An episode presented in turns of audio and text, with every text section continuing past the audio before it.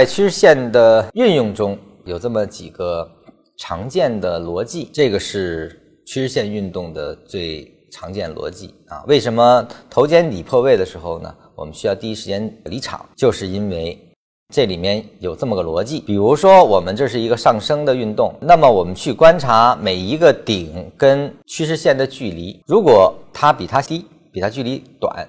而后形成破位的话，这个地方有量的确认，那是一定要第一时间去做的。这就为什么头肩顶形成的破位要第一时间处理的原因是一个道理了。它其实是这个趋势线破位的一个应用，这个是下降的，也是同样的道理。这是零三年到零四年六月份的一个实例，这个就是因为它离得近，所以这个破位是必须要当机立断的，因为它。很难形成回撤，那它离得远，这个破位之后呢，你可以等一个回抽趋势线。趋势线呢，在它在上方运动的时候就构成了支撑，那它运动到下面破位啊，返回来的时候呢，我们称之为对趋势线的回抽确认。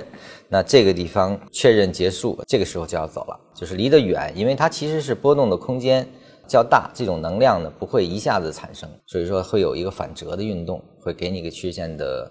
回抽确认啊，所以说不是趋势线破位应该做什么，而是要结合趋势线和顶点跟它的距离的关系进行操作，这个其实是一目了然的。下降也是如此，如果这个离得远，突破的时候呢，其实这段的距离很近，你就是没必要追的。回头确认之后。给你个更好的确认点会更好。实际运用呢，这个是零三年七月到一月份的啊，这就是突破，但它这离得远，所以突破之后它一定会给你个回踩，而后再做多会相对的理想。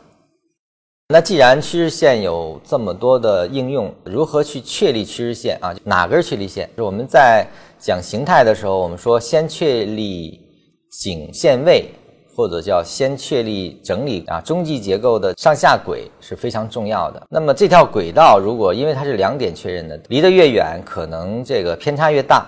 如果你不会修正和画趋势线的话呢，可能会在我们的分析中带来了一定的问题。因为你的交易如果按照趋势线本身去做的话，那就需要趋势线是一个可靠的、能被依托的一个描述啊才可以。